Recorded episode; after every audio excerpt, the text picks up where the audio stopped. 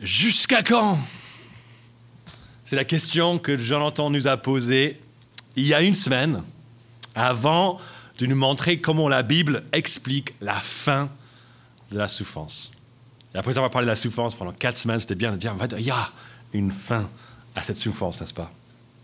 Moi, ça m'a fait tellement du bien d'être là, d'entendre parler, comme Étienne disait au tout début, d'entendre parler de ce guerrier au début qui est un peu féroce, qui fait un peu peur parce qu'il est couvert de sang, mais qui vient pas vers nous pour nous détruire, mais en fait, il vient vers nous après avoir détruit notre dernier ennemi, la mort. Et il vient vers nous, pas pour nous détruire, mais en fait pour nous préparer. On a vu ça dans Ésaïe 25, lors de la moment de la scène. Un festin de plats succulents. Comme on a dit tout à l'heure avec Étienne, un repas de mariage dans la vie éternelle entre Dieu et son peuple, dans un endroit, il n'y aura plus de larmes, plus de cris, plus de douleur. Pour ceux d'entre nous qui étaient là, je ne sais pas comment vous avez vécu ça, mais moi, j'étais dans ma chaise et en fait, moi, j'ai envie juste de sauter sur la scène, reprendre ma guitare et chanter cette espérance. Ça me fait beaucoup, plus de bien que de terminer peut-être un bon romain ou de, faire comme euh, Sam, il a fait récemment. Il m'a dit, en fait, euh, David, j'ai fait un truc qui m'a encouragé spirituellement. Je dirais, trop bien, il a, il a dû lire la Bible, il a dû prier, il a dû parler avec quelqu'un. Mais non, j'ai regardé les films Le Seigneur des Anneaux. Ah, je fais quoi? Et si on regarde ces films en fait en version longue, c'est 11 heures de film. Et 11 heures en fait où tout ce qui se passe, c'est juste il y a la menace de la souffrance, la menace des ténèbres, le désespoir qui règne pendant 11 heures, 11 heures.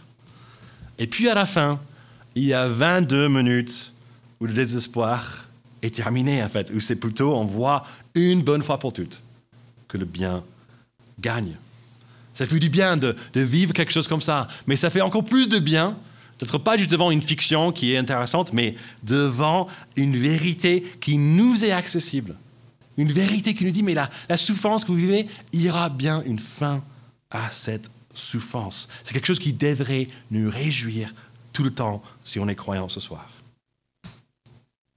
Mais jusqu'à quand ce bien-être qu'on a vécu peut-être dimanche dernier a-t-il duré dans nos vies?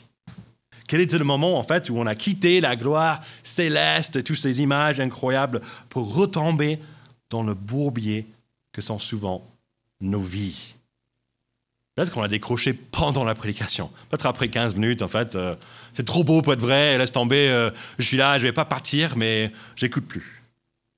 Peut-être c'était juste euh, plus tard dans la soirée, quand on a rallumé peut-être notre portable, on a vu une notification d'un de nos soi-disant amis ou followers qui nous a critiqué. Nous, oh, mais c'est quoi cette vie On oublie en fait ce qu'on a entendu. Peut-être c'était plus tard dans la semaine, quand on a appris des nouvelles super tristes qui viennent euh, de ce saïsme en, en Turquie et en Syrie, avec plusieurs morts, beaucoup de morts.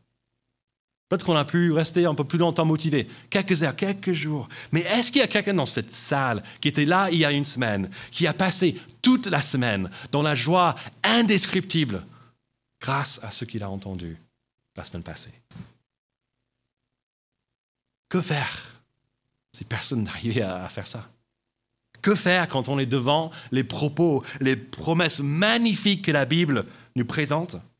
Même les arguments bien amenés par Jonathan, les arguments logiques qui appuient ces vérités d'un côté. Et de l'autre côté, on est juste face à la triste réalité que sont nos vies ici et maintenant.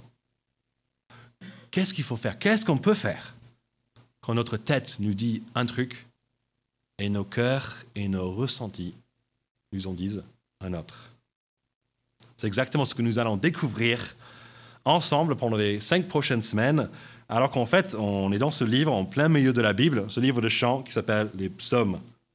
en fait, c'est ces psaumes qu'on va étudier parce qu'en fait, ces psaumes nous aident à mettre des mots sur ce qu'on ressent. Ce n'est pas juste quelque chose de très théologique, même s'il y a beaucoup de théologie, des choses un peu abstraites peut-être dans ces psaumes, mais c'est très personnel.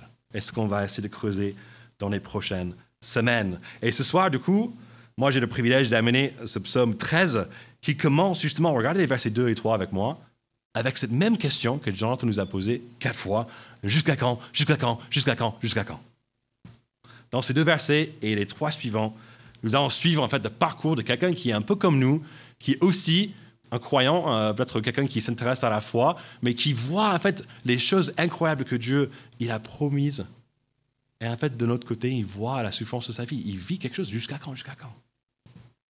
Et même si son parcours commence avec ce désespoir qu'on a peut-être tous senti à un moment donné dans nos vies, peut-être c'est notre sentiment actuel par rapport à notre vie et par rapport à notre existence, ça commence avec jusqu'à quand au verset 2 et 3.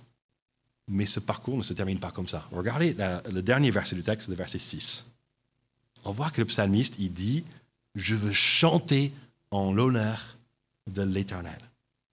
Donc comment est-ce qu'il a pu transformer son chagrin assez fort, verset 1 et 2, en chant de louange? Et est-ce que, si ça nous intéresse de vivre quelque chose de similaire, est-ce qu'on peut vivre ça aussi? Ce qu'on va essayer de découvrir ce soir, alors qu'on regarde le parcours de David dans le psaume 13. Donc on commence avec ces versets 2 et 3. On a déjà parlé de ça. Mais en fait, il y a les quatre jusqu'à quand? Et si vous voulez suivre un peu dans les bulletins, on va regarder comment David, dans son, la première étape de son parcours, il exprime tout simplement son chagrin. Et si on examine ces questions de David, on découvre qu'il y a trois choses qui le chagrinent. Et tout d'abord, premier sujet de souffrance, c'est quoi? En fait, c'est Dieu. Bizarre, n'est-ce pas? Mais regardez, verset 2. Jusqu'à quand, éternel, m'oublieras-tu sans cesse? Jusqu'à quand me cacheras-tu ton visage? Ici, David exprime deux doutes qu'on peut avoir vis-à-vis de Dieu. Le premier, c'est ce, premier doute, mais l'Éternel m'a oublié. On a l'impression que Dieu n'est juste pas au courant de nous. Peut-être qu'on était là la semaine passée, et en fait, on avait entendu la belle prédication sur l'espérance éternelle, et ça nous a donné un peu envie Peut-être qu'on a parlé de plus en plus avec des gens de l'Église et en fait, on est des gens qui sont quand même, c'est sympa et tout ça. Mais en fait, à chaque fois, on me parle d'ici à la prédication, on chante des choses et dans des séances comme ça, en fait, on me parle de Ah, fait, Dieu est en train de travailler dans ma vie. Moi, je suis vraiment euh, dans le bonheur, dans la joie, mais c'est trop bien, mais Dieu, il m'a fait découvrir quelque chose, c'est fou. Et nous, on est juste là, mais j'ai rien vécu de ça. Moi, j'ai pas l'impression que Dieu s'est révélé à moi. Apparemment, il s'est révélé à Étienne. Mais moi, il m'a il oublié. Deuxième but de David vis-à-vis de Dieu est en lien avec sa faveur. David parle du visage caché de Dieu, qui est certainement une inversion en fait de la bénédiction que le peuple de Dieu se disait les uns aux autres, en fait tiré de Nombre, c'est un autre livre dans l'Ancien Testament, à partir du verset 24 dans le chapitre 6. C'est une bénédiction qui est intéressante hein, quand on lit ça, etc. Et moi, quand j'étais à la fac de théologie, il y a le professeur qui nous a fait un petit exercice. Il m'a en fait, euh, cette bénédiction-là, vous allez vous regarder un peu avec un voisin, droit dans les yeux, et vous allez dire cette bénédiction. Nous, on était un peu, ouais, c'est un peu bizarre, un peu mélo, euh, c'est quoi ce truc euh, On ne veut pas le faire, mais parce qu'il faut le faire, on est les élèves, c'est le prof, on va l'oublier, donc on y va. Et coup, quelqu'un m'a regardé droit dans les yeux et a dit Mais que l'Éternel te bénisse et te garde. Que l'Éternel fasse briller son visage sur toi et t'accorde sa grâce. Que l'Éternel se tourne vers toi et te donne la paix. Moi, je n'ai pas pu faire ça avec chacun d'entre vous, mais peut-être faites ça plus tard. Ça a un effet intéressant. C'est juste une bénédiction. On veut que Dieu nous regarde, qu'il fasse briller son visage sur toi. C'est quelque chose. David, c'est pas comme il ne connaissait pas cette bénédiction, il le connaissait bien. J'imagine qu'ils sont les rappelés tous les jours. Peut-être qu'ils disaient aux autres, mais, mais dites-moi ça, parce que moi, j'ai besoin de cette bénédiction-là. Moi, ce n'est pas bien ce qui se passe dans ma vie. Mais après avoir fait ça pendant des jours, des semaines, des mois, sans effet, je pense qu'il commence ici dans le verset 2 à se demander, mais est-ce que Dieu m'écoute? Est-ce que Dieu veut me répandre et me bénir comme il avait fait auparavant? Je pense comme un bon croyant, il, sait qu'il devrait faire confiance à Dieu. Mais il sait aussi qu'il y a des fois dans la vie, des situations qui font douter même les plus forts. J'ai vécu un moment comme ça récemment. Tout a commencé en fait à euh, la fin de l'été 2021, quand l'embrayage de ma voiture commençait à patiner. Pour ceux qui ont déjà vécu ça, euh, c'est triste quand ça arrive. Tu dis, ah, je sais que ça va coûter cher, et c'est exactement ce qui se passait. Ça coûté très cher. Mais la facture euh, déjà euh, salée est devenue de plus en plus épicée. Parce que le garagiste, il a trouvé, en fait, ah, c'est pas juste l'embrayage, mais le bon moteur. Et en plus, il y a un fuite de l'huile sur la voiture, donc il faut tout changer, tout remplacer. Et écoutez, là, au moins c'est fait. Un mois après la réparation, je découvre littéralement, avec, eux, c'est là, témoin, littéralement une flaque d'huile sous la voiture. On ne parle pas de quelques gouttes, on parle d'un litre d'huile presque. Moi, je vais direct chez les garagistes, mais waouh, mais ça va pas. Et lui dit, ouais, c'est vrai, ça vient de, ce petit joint que j'ai déjà changé, mais c'est pas ma faute. Il dit, mais c'est pas ta... Et il dit, en fait, c'est votre moteur. C'est, en fait, il, y a trop de pression, c'est cassé, euh, il faut vendre la voiture et acheter une autre. Dit, Après, du coup, on lui demande quand même de changer ce joint, et, parce que mon beau-père, euh, c'est un peu son, son loisir, c'est de chercher des voitures, on lui vient un peu d'argent, il nous achète quelque chose.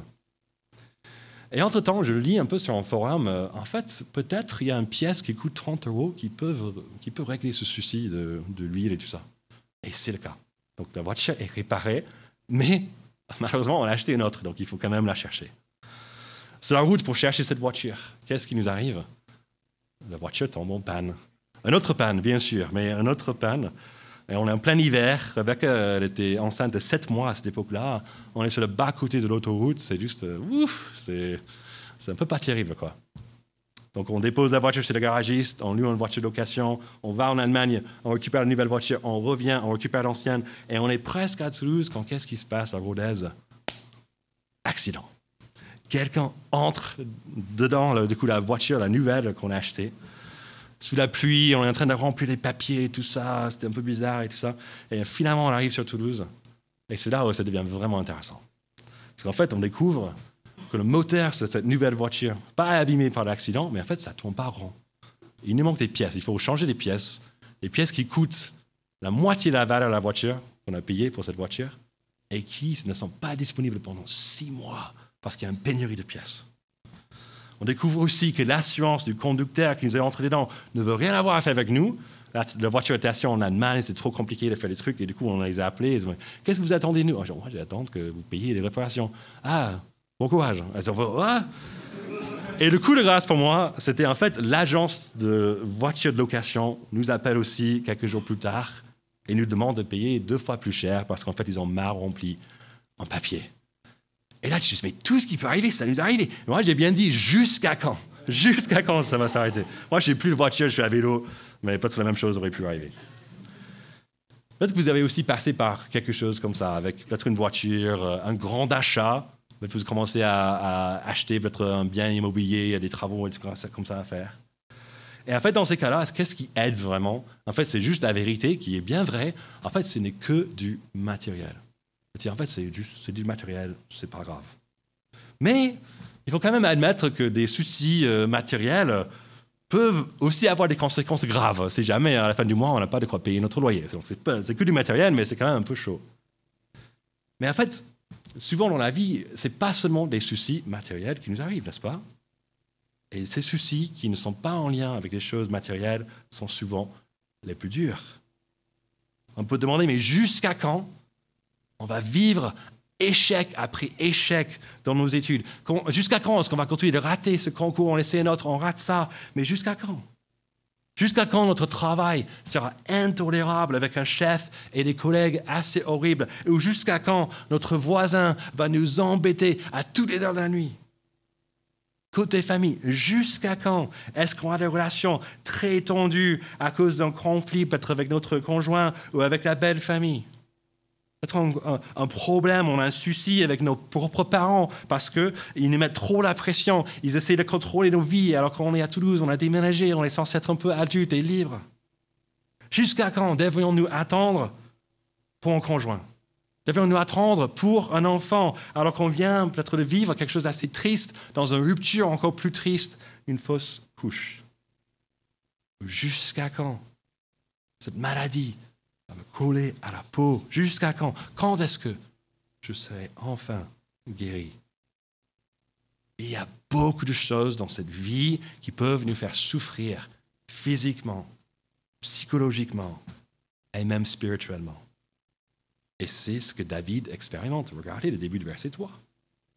On découvre que sa souffrance l'accable, mais Pas juste un petit peu, ça fait du mal, comme quelques soucis avec une voiture. Regardez, dans son âme, dans son cœur. Son deuxième sujet de, chagrin est justement qu'il ne va pas du bien, et ce malgré le fait qu'il n'a rien fait pour mériter cela. Il n'y a pas mention de péché chez David comme il méritait quelque chose. Non, il souffre, entre guillemets, sans raison. Et cette souffrance est bien grave. Et alors qu'on peut dire l'absence ressentie de Dieu, c'est déjà pas terrible. De vraiment ne pas aller bien, mais de tout, comme David, ça c'est encore plus terrible. Donc c'est vraiment, euh, ça suffit pour être vraiment pas bien. Mais regardez, c'est pas encore terminé. Le dernier jusqu'à quand? La fin du verset 3. Qu'est-ce que David, il a aussi autour de lui? Jusqu'à quand mon ennemi s'attaquera-t-il à moi? La troisième chose qui chagrine David est la présence de ses ennemis. Et en tant que roi, David a des ennemis un peu partout. Il passe la plupart de son règne à faire quoi En il y a des nations voisines qui s'attaquent à son peuple, qui s'attaquent à lui, et du coup, il a besoin de gérer tous ces conflits-là. Et je sais qu'on n'utilise pas souvent ce mot ennemi pour décrire les gens autour de nous, au moins depuis la récré. Mais peut-être que ce qui rend notre situation encore plus, d'autant plus difficile est la présence des personnes autour de nous qui ne sont pas là pour nous soutenir, mais pour nous faire du mal, pour nous critiquer.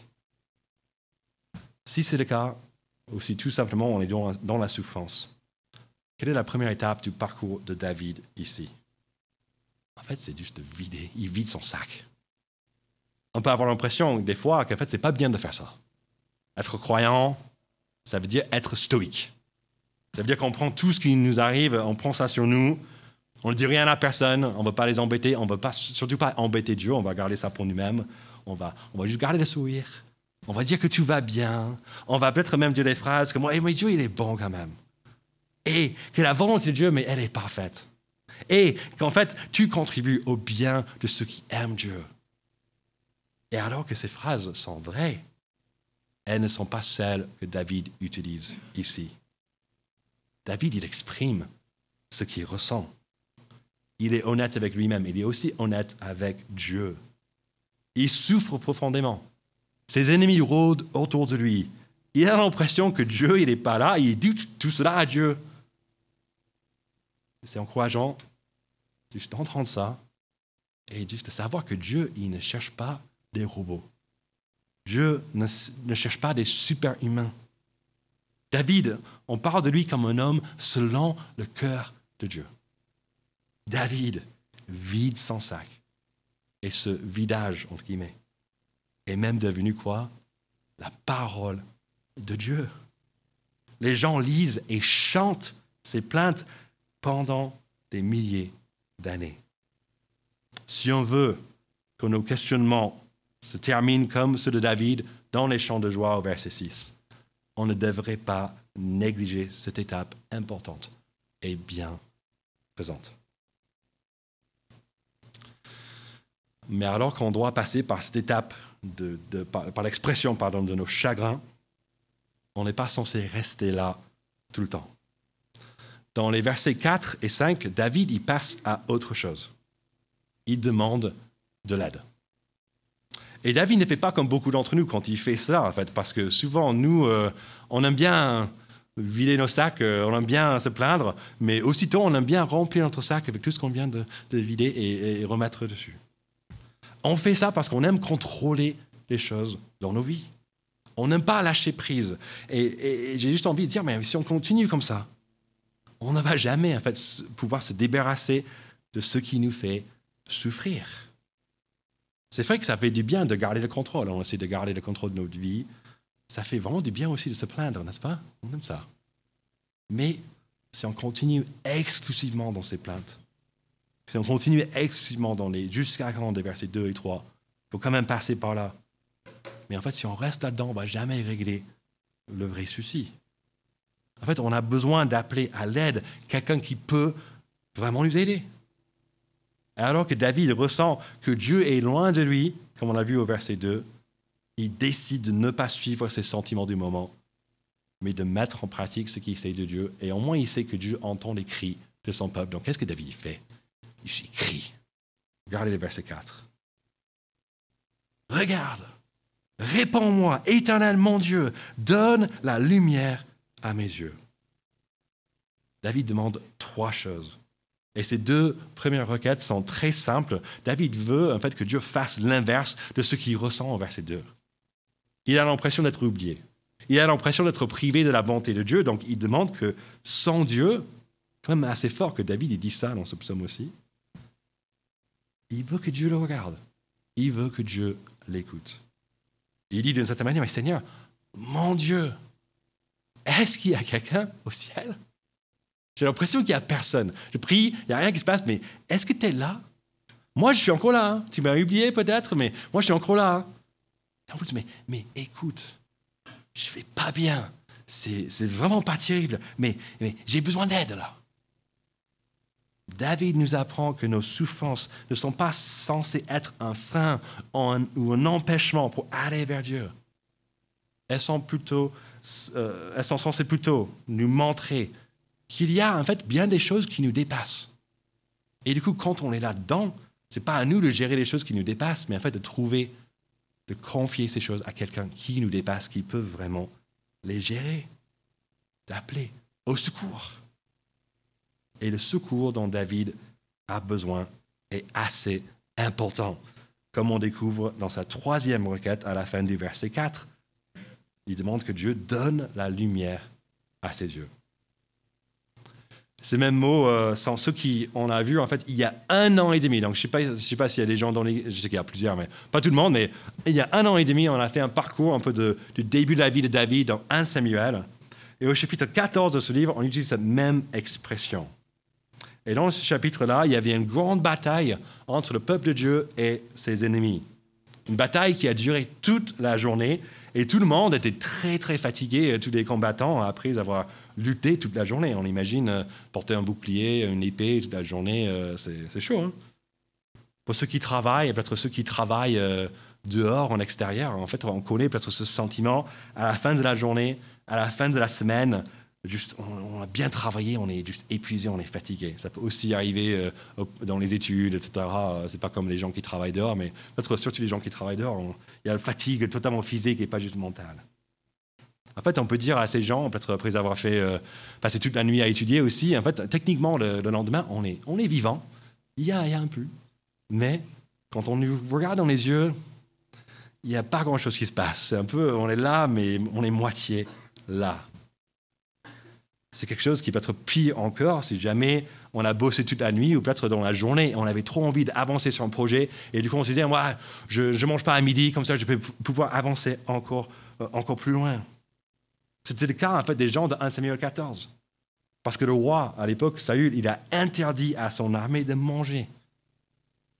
Et du coup, à la fin de la journée, j'imagine tous ces combattants étaient un peu techniquement vivants, mais ils sont là plus rassembler une armée, peut-être de zombies euh, de, la Walking Dead, qu'une vraie armée.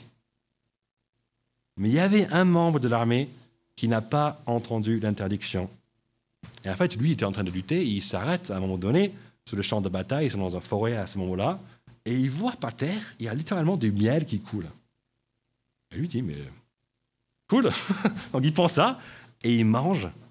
Et le texte dit que sa vue devint Il y a juste la vitalité qui revient. Il a retrouvé d'une certaine manière la vie et ça se voyait directement dans ses yeux.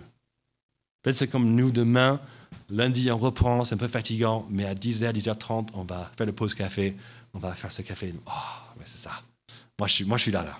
Peut-être ça va être le pause midi, Peut-être ça va être l'apéro après avec des, collègues. Peut-être ça va être plutôt vendredi après une semaine. On est super fatigué, mais ah, on mange un bon repas en soirée. C'est juste, ah, là, j'ai retrouvé la vie. Mais ce n'est pas seulement le travail qui nous épuise, n'est-ce pas? Comme on l'a vu au verset 3, la souffrance peut aussi voler notre vitalité. Et si elle dure longtemps, on a l'impression que c'est le cas pour David, on peut même peut-être perdre l'espoir de pouvoir regagner vraiment notre vitalité un jour. C'est bien le cas de David ici, alors qu'il prie, Dieu, il prie Dieu de le sauver de sa souffrance.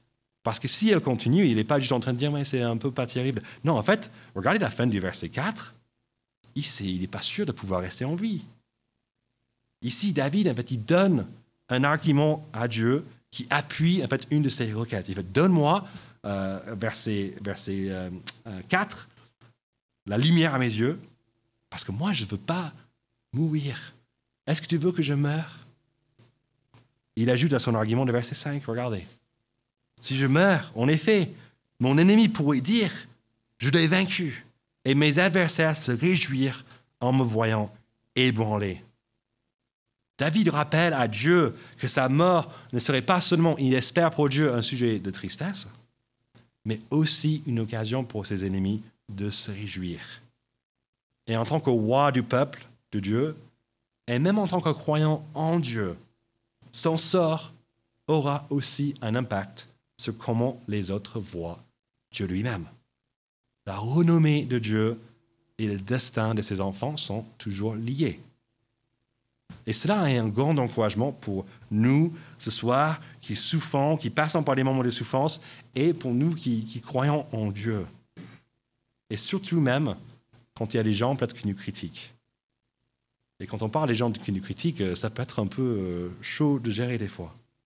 Peut-être qu'on a un collègue euh, avec lequel on a déjà parlé un petit peu de Dieu, on a déjà invité à l'église, etc. Et ce collègue nous dit à un moment donné, mais, mais tu es sûr que Dieu, il est bon?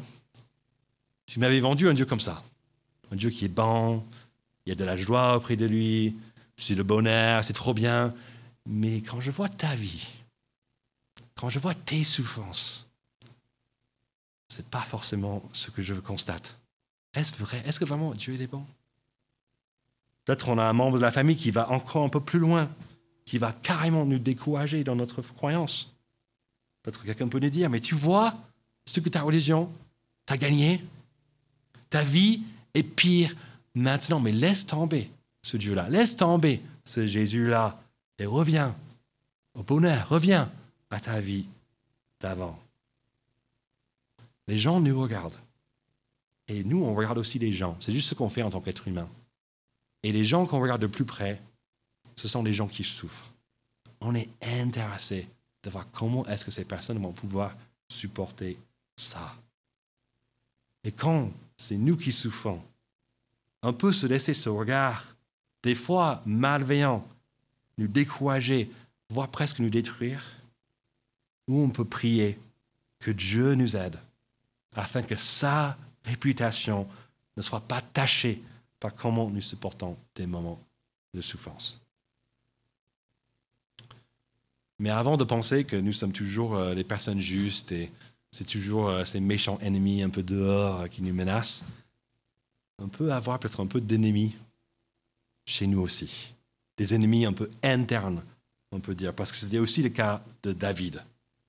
Si on pense vraiment à, sa vie, en fait, lui, c'était assez difficile tout le temps, en fait. Au début de, son, règne, il était loin par Samuel, il n'a pas choisi ça, mais qu'est-ce qu'il arrive euh, aussitôt? En fait, le roi actuel, Saül, cherche à le faire mourir pendant des années. Et puis, plus tard, il devient roi, etc. Mais à la fin de son règne, qu'est-ce qui arrive à David? Son propre fils, Absalom, cherche quoi? Cherche à le tuer pour qu'il puisse prendre sa place.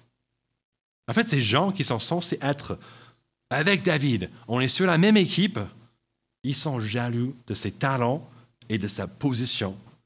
Ils cherchent, franchement, à lui faire du mal. Nous pouvons, même à l'intérieur de l'Église, aussi être jaloux des gens autour de nous. Lui, lui, il a trop de facilité de parler, pour parler de sa foi, pour inviter les autres à l'Église. Il a trop de facilité pour commencer des amitiés. Les hommes demandent souvent à elle d'aller boire un café.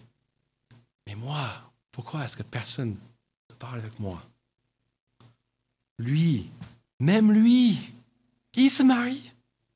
Lui, il a les enfants? Alors que moi, non. Quand on voit comment ça se passe dans les couples, les autres, en fait, a un couple, mais ça, mais ça, c'est, trop bien, ça parle de Dieu tout le temps. Mais comment est-ce qu'ils font ça?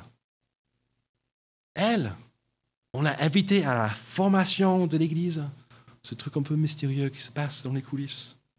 Elle va peut-être même commencer un stage avec l'Église, mais, mais pourquoi elle? Et pourquoi est-ce que personne n'apprécie? Mes dons lui, il est super motivé pour le Seigneur, même s'il est chrétien juste depuis deux minutes, mais c'est incroyable. Et elle, mais purée, elle fait beaucoup de choses pour Dieu. C'est comme sa vie tourne autour d'elle. Mais je pense qu'elle aime Dieu plus que moi, et moi, je suis censé être son responsable, mais c'est difficile. Quel est le problème avec toutes ces observations-là?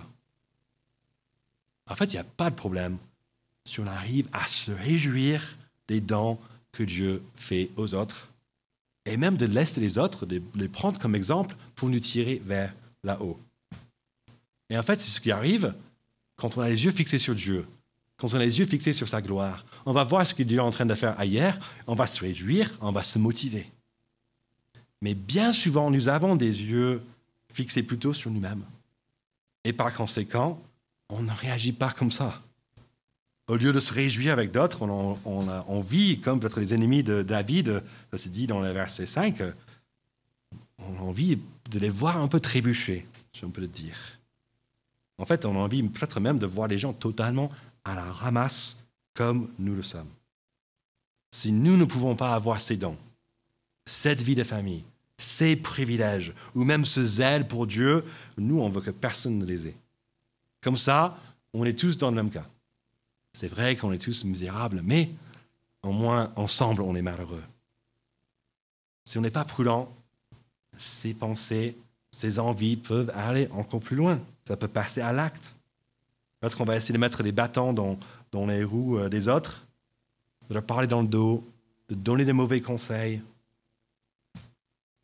ou bien pire encore.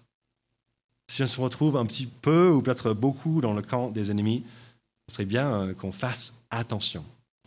Qu'on va découvrir dans la, dans la suite des psaumes qu'on va étudier, en fait, Dieu, il fait des ennemis de son peuple ses propres ennemis. Et tôt ou tard, il répond aux cris de son peuple pour les délivrer.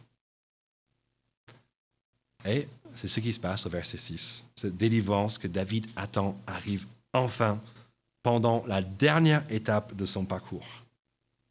Après avoir exprimé son chagrin, puis demandé de l'aide, c'est ici que David retrouve la joie de la confiance. Mais comment est-ce qu'il passe euh, aussitôt du désespoir euh, à la joie? Est-ce que Dieu vient euh, d'une manière spectaculaire, surnaturelle, dans sa vie, pour changer toutes ses circonstances, pour supprimer tous ses ennemis? Regardez bien comment ça commence le début de verset 6. Mais moi, j'ai confiance en ta bonté. Rien n'a changé. David décide lui-même d'arrêter ses plaintes, ses demandes d'aide. Il sait qu'en fait que Dieu l'a écouté. Et il sait en plus que Dieu est bon et que sa bonté dure éternellement envers son peuple. Par conséquent, David n'a pas besoin, il s'est dit lui-même, mais je n'ai pas besoin de rester dans ce cercle vicieux de plainte, de tristesse, se plaindre, être triste, se plaindre, être triste. Il faut passer par cette étape. C'est même essentiel. Mais à un moment donné, on, on exprime cela. On demande de l'aide.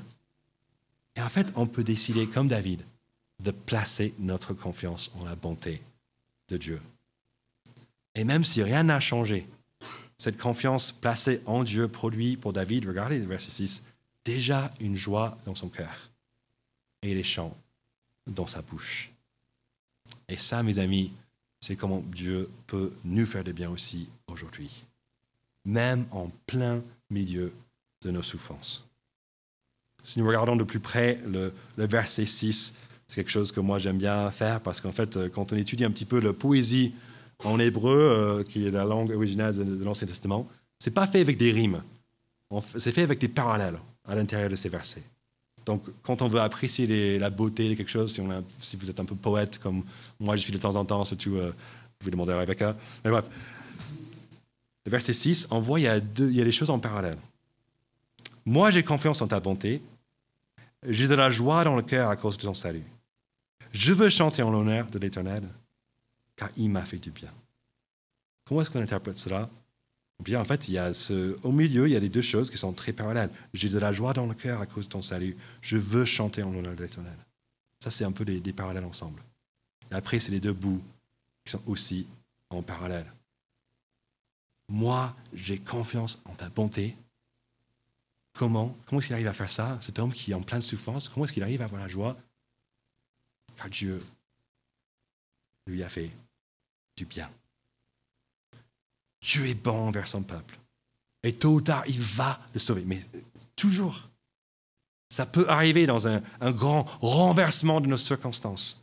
Et cela peut tarder jusqu'au dernier jour, comme on a vu la semaine dernière, où, quand la souffrance sera anéantie une bonne fois pour toutes. Dans l'attente de ce jour, peut-être très proche ou peut-être très loin, nos vies seront incertaines. Et pour beaucoup d'entre nous, nos vies sont pleines de souffrance. Tout est très instable, tout est très incertain dans ce monde et dans nos vies il y a une chose qui est sûre. Dieu reste bon et sa bonté est digne de notre confiance. C'est à nous de voir, du coup, si on veut lui faire confiance ou pas.